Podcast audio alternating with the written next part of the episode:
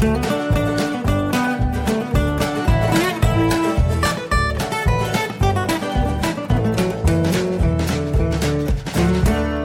herzlich willkommen zu Jörn Schaas feinem Podcast, Ausgabe 6. Und äh, ich habe tatsächlich eine Themenliste gemacht, die äh, ich ein bisschen überarbeiten musste, weil abzusehen war, dass ich da mit einer halben Stunde Podcasten in dieser Woche nicht hinkommen werde. Deswegen gibt es also schon jetzt Themen für das nächste Mal, für die nächsten zwei Folgen. Die habe ich einfach ein bisschen verschoben, äh, die Sachen. Das ist auch alles nichts Wichtiges, was jetzt unbedingt heute hätte drin sein müssen äh, in dieser Episode.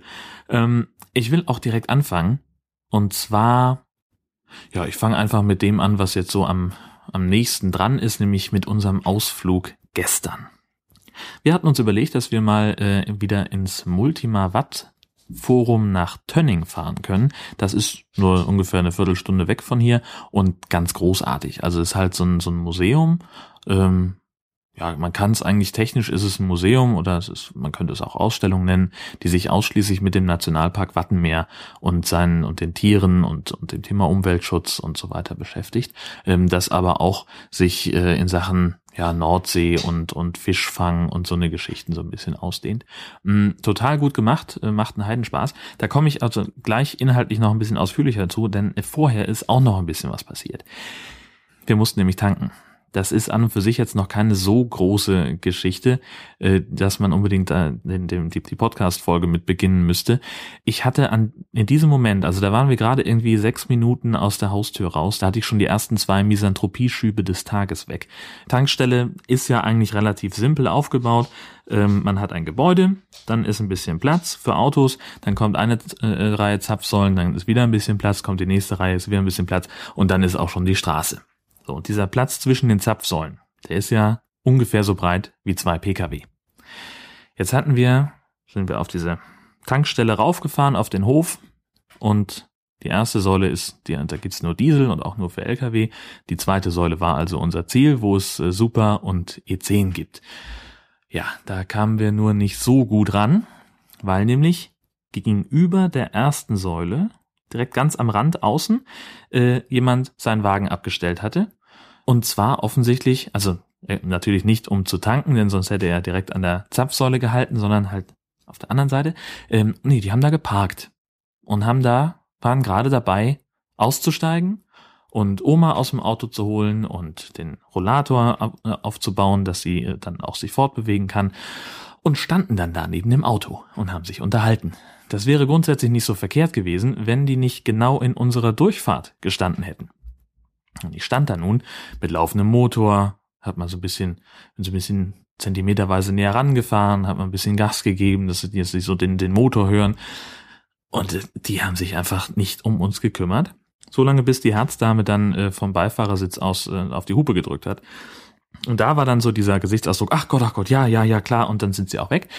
So, da habe ich mir schon gedacht, okay, man kann auch einfach nicht von zwölf bis mittags denken. Der geistige Horizont bewegt sich irgendwo zwischen Wand und Tapete bei manchen Menschen, dass man einfach mal nicht so nach rechts oder nach links guckt. Sowas ärgert mich ganz grundsätzlich.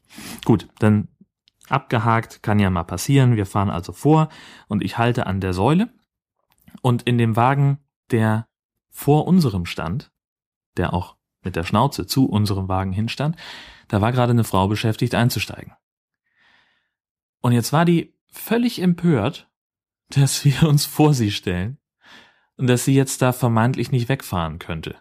Also die hat nichts gesagt, sie hat nur so, so einen passiv-aggressiven, stumpfen Gesichtsausdruck bekommen und guckte mich an. Ungefähr, weiß ich nicht. Ich weiß, also wahrscheinlich nur ein paar Sekunden, aber ich habe dann so da gesessen.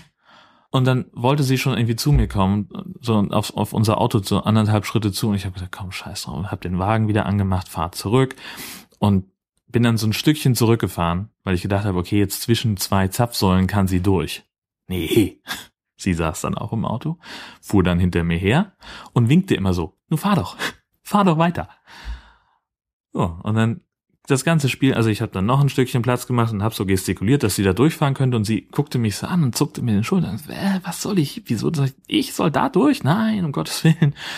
Ja, und das Ende vom Lied war dann, dass ich also noch weiter zurückfahren musste, wieder rückwärts aus an dem an dem anderen Wagen vorbei, wo auch völlig Unverständnis voll guckend die anderen immer noch standen. Was macht der Idiot denn da? Ähm, rückwärts, rückwärts, rückwärts. Und dann so ein bisschen auf den durchaus vorhandenen Parkplatz der Tankstelle, wo sich also alle hätten versammeln können, die nicht tanken wollen.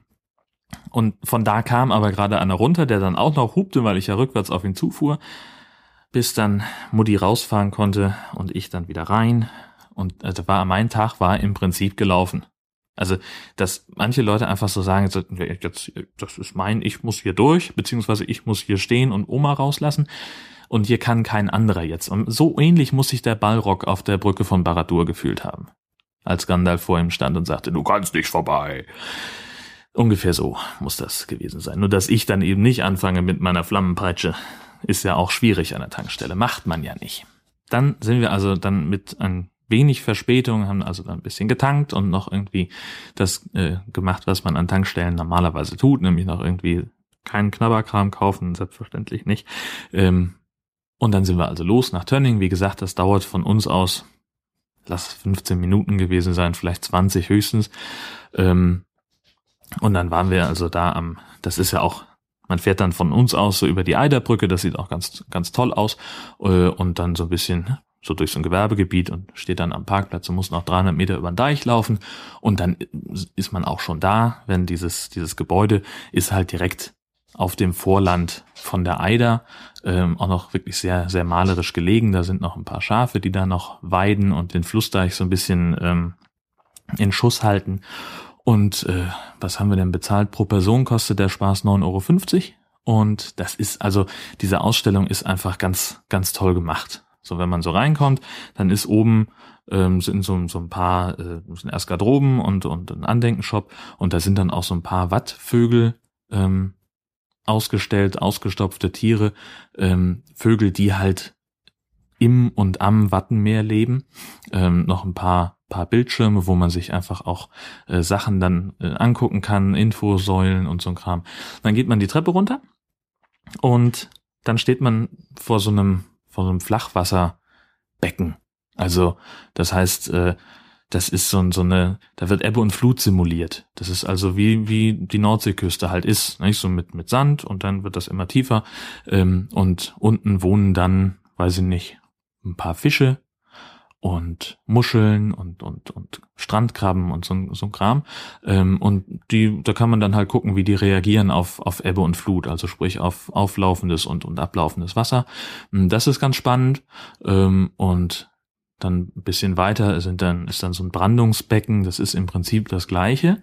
Da sind dann aber nur Muscheln und und Strandkrabben also diese Krebse die kleinen äh, und und Seesterne drin und ein paar Schnecken.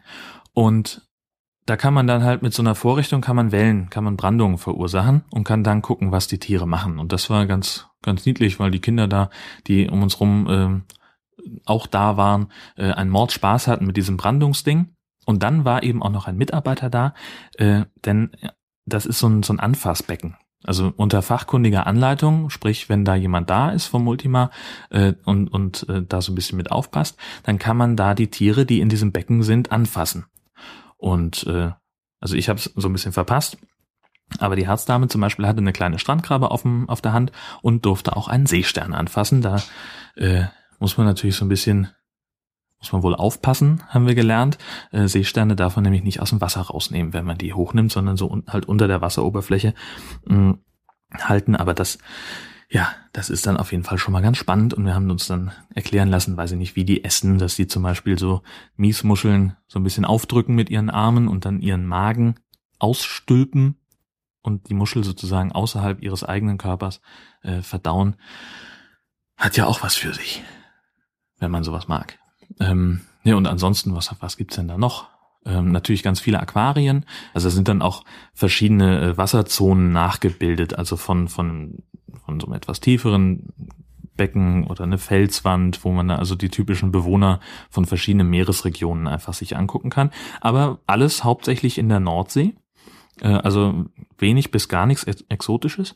Ähm, also ich habe das einzig, das exotischste Tier, was ich gesehen habe, war, glaube ich, waren, glaube ich, Seepferdchen. Also der ganze Rest, das scheint alles irgendwie so heimischer Kram zu sein. Äh, viele Tiere sind da auch noch Wildfänge aus dem Beifang von, äh, von, von Fischkuttern stammen zum Beispiel. Ähm, Und was sie haben, ist ein, ein ganz tolles Großbecken. Ist also ein, ein riesen Aquarium, wo man auf so einer tribünenartigen Struktur davor sitzt und dann kann man einfach da in so einem abgedunkelten Raum auf diese, diese mehreren hundert Fische gucken, die da drin wohnen. Ich weiß nicht, also diese, ähm, dieses Aquarium, weiß ich nicht. Also ich würde mal sagen, das Fenster ist an der Bodenseite vier Meter breit und dann vielleicht so sechs Meter hoch oder so gefühlt. Also nicht, dass ich jetzt nachgemessen hätte äh, oder irgendwelche Informationen darüber hätte. Sprich, also ich habe auch nicht nachgeguckt. Äh, aber ich habe ein paar Fotos gemacht von der ganzen Geschichte. Ähm, nicht besonders tolle, aber ähm, gerade das mit dem mit dem Großaquarium, das sieht relativ eindrucksvoll aus. Das werde ich dann im Blog äh, in den Show Notes noch einbauen und auch äh, ein zwei Fotos vom Ausstellungsraum, äh, damit ihr euch da einen kleinen Eindruck machen könnt. Ähm, das war also wie gesagt sehr sehr toll und wie immer das ist nur ein bisschen pervers. Immer wenn ich im äh, Multima Watt Forum bin, habe ich danach einen perversen Hunger auf Fischbrötchen. Total. Also das ist nicht so nicht das, was man eigentlich erwarten würde, aber mir geht's eben so. Also sind wir nach Hause gefahren und haben den Hund abgeholt, der durfte nämlich nicht mit, ähm, weil da drin Hunde verboten sind. Ähm, und dann sind wir erstmal, haben gesagt, so grobes Ziel, Büsum, Fischbrötchen. Ähm, und mussten aber vorher, haben wir gesagt, dann toben wir noch ein bisschen mit dem Hund über den Deich. Das war ja aufregend. Dann haben wir nämlich, waren wir auf einmal Teil einer Suchaktion. Wir kamen nämlich gerade auf den Deich hoch und da waren irgendwie noch andere Hunde und die hatten schon auf dem Parkplatz irgendwie gespielt. Und oben auf dem Deich, da ist so eine, so eine Tür, damit äh, eventuelle Schafe nicht abhauen. Und da stand eben ein älteres Ehepaar und sie war ganz verzweifelt, weil nämlich ihr Hund weg war. Die wollte mit dem Hund spazieren gehen und dann ist sie irgendwie raus aus der Wohnung.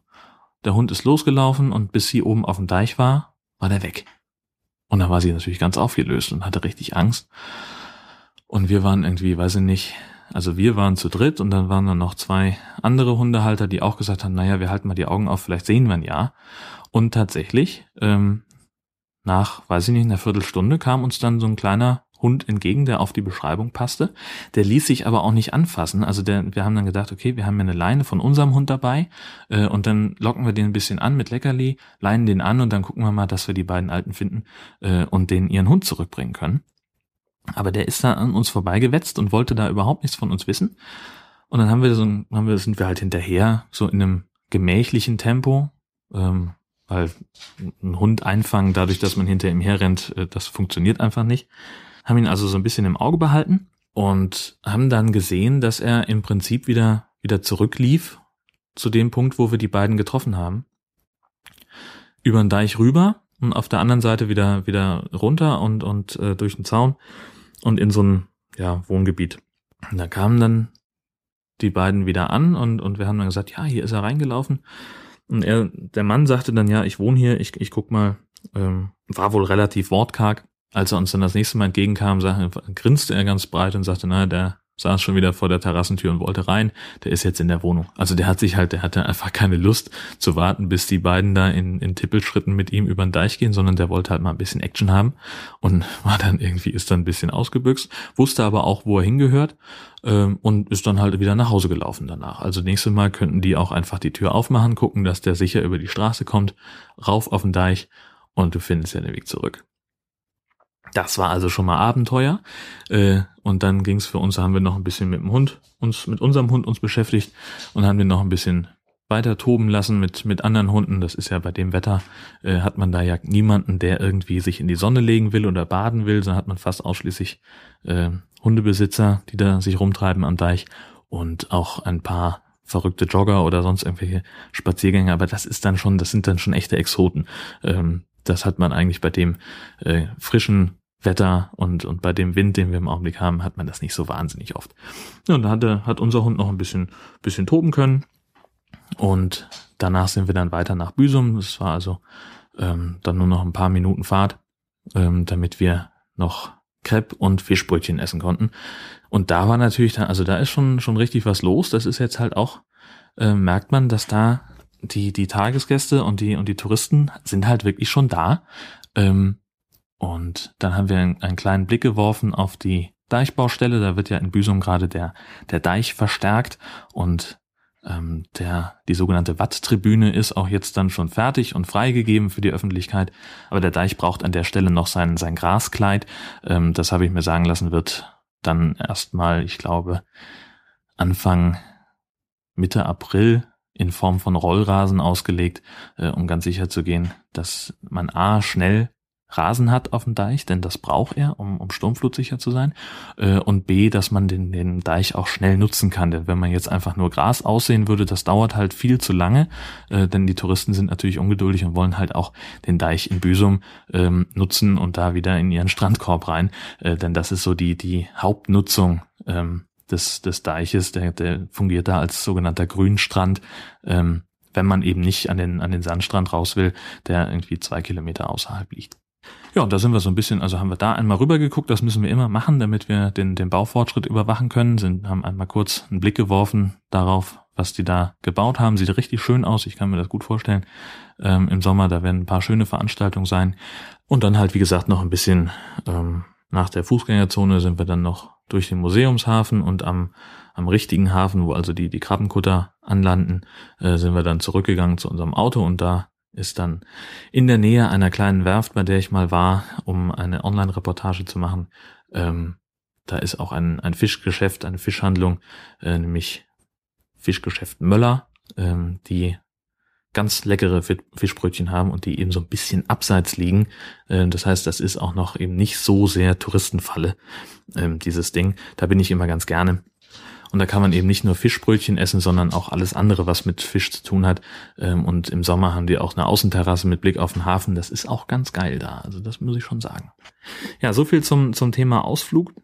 Dann wollte ich euch noch von einem Traum erzählen, den ich hatte. Der war nämlich total, also ich bin ja normal keiner, der irgendwie was auf Träume gibt. Äh, aber in diesem Fall war es einfach wirklich, ja, beeindruckend will ich mal sagen, ich habe der Herzdame auch schon davon erzählt, die hat sich kaputt gelacht. Also sie war völlig fassungslos darüber, dass ich offensichtlich in schlechten Wortspielen träume. Ähm, der Inhalt meines Traums war nämlich, dass wir mit ein paar Freunden zusammen in Urlaub fahren ähm, und dass es an mir lag, den Ort zu buchen, also die Unterkunft. Und ich war ganz stolz, dass ich Ferien auf dem Immenhof ähm, gebucht hatte. Und erst vor Ort haben wir uns dann äh, enttäuscht klar machen müssen, dass der Vermieter offensichtlich eine Ausspracheschwäche hat, denn ich hatte versehentlich Ferien auf dem Innenhof gebucht und dann mussten wir also in einem Bauwagen auf einem Innenhof von Berlin hausen. Ähm, wie gesagt, ich habe das der Herzdame erzählt und sie hat sich kaputt gelacht, weil sie einfach, weil sie nicht sofort drauf klarkam, dass ich eben sowas auch tatsächlich, also dass das nicht einfach nur was Ausgedachtes ist, wenn ich sowas erzähle, sondern dass ich auch echt in, in Wortspielen träume. Ähm, das Schlimme war an diesem, in diesem Traum, dass wir danach noch sozusagen zum Trost essen gehen wollten und gesagt, okay, jetzt müssen wir das Beste draus machen und haben uns also das, äh, ein Restaurant empfehlen lassen. Das war aber auch eher eine Pleite, weil wir saßen dann in einem Etablissement, äh, wo die Bedienung sagte, das Restaurant sei keines von der Sorte, wo das Personal das Essen serviert. Wir könnten uns das ja schön selber aus der Küche holen äh, und die dann lieber weiter auf ihrem Telefon rumdrückte. Und da waren wir also noch enttäuschter, als wir es ohnehin schon waren. Aber gut, äh, das nur zum Thema Träumen. Ja, äh, ich habe noch einen, einen Podcast, äh, den ich euch wärmstens empfehlen möchte. Ich habe nämlich weiß nicht, ob ihr euch erinnert, warum Jörn Schaas einer Podcast eigentlich gestartet wurde oder zu welchem Termin. Das war nämlich der erste Kieler Podcast Workshop. Darüber habe ich ja in Folge 1 und 2 ausführlich drüber gesprochen. Und ähm, ich weiß nicht, ob man es als, als einen Auswuchs dieses Workshops bezeichnen kann. Ähm, auf jeden Fall hat äh, Sebastian jetzt dann seinen eigenen Podcast gestartet, was er sowieso vorhatte und wo er sich noch nicht ganz klar war über das Thema Publishing. Ähm, und unter schackschnackt.de äh, gibt es jetzt einen neuen Interview-Podcast. Den äh, die erste Folge ist diese Woche rausgekommen, wenn ich das richtig auf dem Zettel habe. Und ich habe es mir angehört und ich bin total begeistert, weil ähm, klingt einfach richtig gut. Also sowohl von der von der Aufnahmetechnik, vom vom Sound her, als auch inhaltlich. Er will immer gucken, dass er mit Leuten spricht, die irgendwie was Interessantes zu erzählen haben, sich einfach zwanglos über ähm, ihre Hobbys, über ihre Geschichten zu unterhalten. Die erste Folge behandelt äh, eine alte Schulfreundin von ihm, die seit über zehn Jahren Kampfsport macht und die jetzt irgendwie äh, eine der Kickboxing-Koryphäen von Kiel ist, glaube ich, wenn ich es richtig verstanden habe. Ähm, sehr, sehr hörenswert, klingt gut. Er stellt sehr, sehr gute Fragen und, und, und das Gespräch klingt alles sehr, sehr natürlich und, und was, was er da, ja, was es da über, über Kampfsport und, und so weiter zu hören und zu, zu verstehen gibt, äh, das kann ich nur empfehlen, das mal anzuhören. Aus Zeitgründen ähm, habe ich jetzt heute leider mal keinen Ausschnitt vorbereitet, weil es eben auch aber keine ich habe keine Stelle gefunden, wo ich jetzt sagen würde, das ist so ein Highlight, ähm, was man da rausstellen kann, äh, denn die ganze Folge ist eigentlich ein Highlight. Ähm, sehr, sehr spannend, sehr, sehr interessant, ähm, mit knapp einer Stunde auch nicht zu lang, finde ich. Und äh, das ist ja wie so oft bei, bei Podcasts, man kann ja zwischendrin auch einfach mal eine Pause machen äh, und kann ein paar Stunden oder ein paar Tage später weiterhören. Ähm, also sprich, wenn es gerade irgendwie nicht reinpasst, dann macht man eben eine Pause. Ähm, ich verlinke selbstverständlich ähm, die Seite schackschnackt.de und äh, auch die erste Folge in den Shownotes. Da solltet ihr auf jeden Fall reinhören, denn sonst habt ihr wirklich was verpasst. Dann ist mir aufgefallen, dass ich immer noch kein äh, äh Logo habe für meinen Podcast. Das fängt auch langsam an, mich ein bisschen zu nerven äh, nach sechs Folgen. Ähm, es gibt noch kein Titelbild für diesen Podcast und deswegen kann ich den auch immer noch nicht in irgendwelche Verzeichnisse eintragen. Ähm, ich bin halt auch echt nicht so der, der Grafikheld und ich will auch, um ehrlich zu sein, nachdem, also für den High Alarm Podcast, die, die Titelbilder und Facebook, die, äh, Grafiken und so weiter, das hat ja alles Kiki gemacht und, und auch sehr, sehr schnell und sehr cool und, und äh, vor allen Dingen auch kostenlos. Dafür vielen, vielen Dank. Ähm, ich bin da immer noch total geflasht von, aber ich will jetzt nicht irgendwie, weiß ich nicht, gefühlte zwei Monate später schon wieder irgendwie die Frage stellen, in, im Netz. Da kann mir nicht mal jemand was, was machen an, an Grafiken. Gut, ich kann es halt selber nicht. Also ich sag mal so, wenn, wenn von euch irgendwie jemand äh, äh ein schönes äh, CC-Bild äh, hat, irgendwie so eine Illustration, vielleicht von einem Mikrofon oder so ähnlich, ähm, da wäre ich doch sehr äh, dankbar für einen für einen kleinen Hinweis. Ähm, ich muss mir echt mal was überlegen. Es sieht ja auch nicht aus. Ne, wollen wir mal ganz ehrlich sein, es sieht ja nicht aus. Podcast ohne ohne Titelbild, das geht ja irgendwie nicht. Nee. Also das muss ich mal ändern. Ähm, ich weiß nur noch nicht ganz genau wie. Ähm, das soll es jetzt aber langsam mal gewesen sein für den, für den Moment, denn ich muss gleich mal mit dem Hund, der war heute Morgen um kurz vor zehn das letzte Mal, äh, das heißt, so entspannt wie er äh, gerade tut, kann er eigentlich nicht sein. Äh, und deswegen werde ich jetzt gleich mal los. Vorher muss ich natürlich noch unter die Dusche. Und ich bin relativ sicher, dass dann wieder das passieren wird, was immer passiert, wenn ich unter die Dusche gehe. Das heißt, ich gehe ins Bad, mache die Dusche auf, stell das Wasser an und dann entspinnt sich zwischen der Dusche und mir äh, folgender Dialog. Also die Dusche wird sowas sagen wie Hallo Jörn, Mensch, toll, dass du da bist. Du siehst hervorragend aus. Und damit du gut und erfrischt in den Tag startest, ist mein Wasserstrahl heute wie ein erfrischender, kühler Bergquell. Und ich denke dann meistens sowas wie, oh, Bergquell? Eiswürfel trifft's eher. Und ich sage sowas wie, hey Dusche, ist total nett, äh, aber meinst du, du könntest vielleicht einen Tick wärmer? Und dann, äh, da wird sie immer so ein bisschen irrational und, und antwortet, Du willst wärmer? Ich geb dir gleich wärmer. Dir brenne ich die Haut vom Knochen, du Drecksau, kochende Lava! Und dann folgt immer so ein bisschen so eine unangenehme Stille, wo der Duschkopf und ich uns jeder in so eine Ecke der Dusche zurückziehen und dann erstmal, ja, uns anschweigen. Und dann nähern wir uns langsam aneinander an, bis es dann irgendwie, bis wir uns dann wieder so auf einer normalen Ebene miteinander umgehen können. Das ist, das ist nicht immer leicht für keinen von uns. Aber trotzdem äh, vollführen wir dieses Ritual jeden Morgen aufs Neue. Beziehungsweise es ist ja nicht morgen, aber es ist eben Sonntag, ähm, es ist früher Nachmittag und es wird echt Zeit zu duschen. Ähm, und deswegen werde ich das jetzt mal machen, damit ich dann sauber und erfrischt mit dem Hund rausgehen kann äh, und dem ein bisschen die Bewegung zuteil werden lassen kann, die er dringend braucht. Insofern, schöne Woche für euch. Vielen Dank fürs Zuhören und bis bald.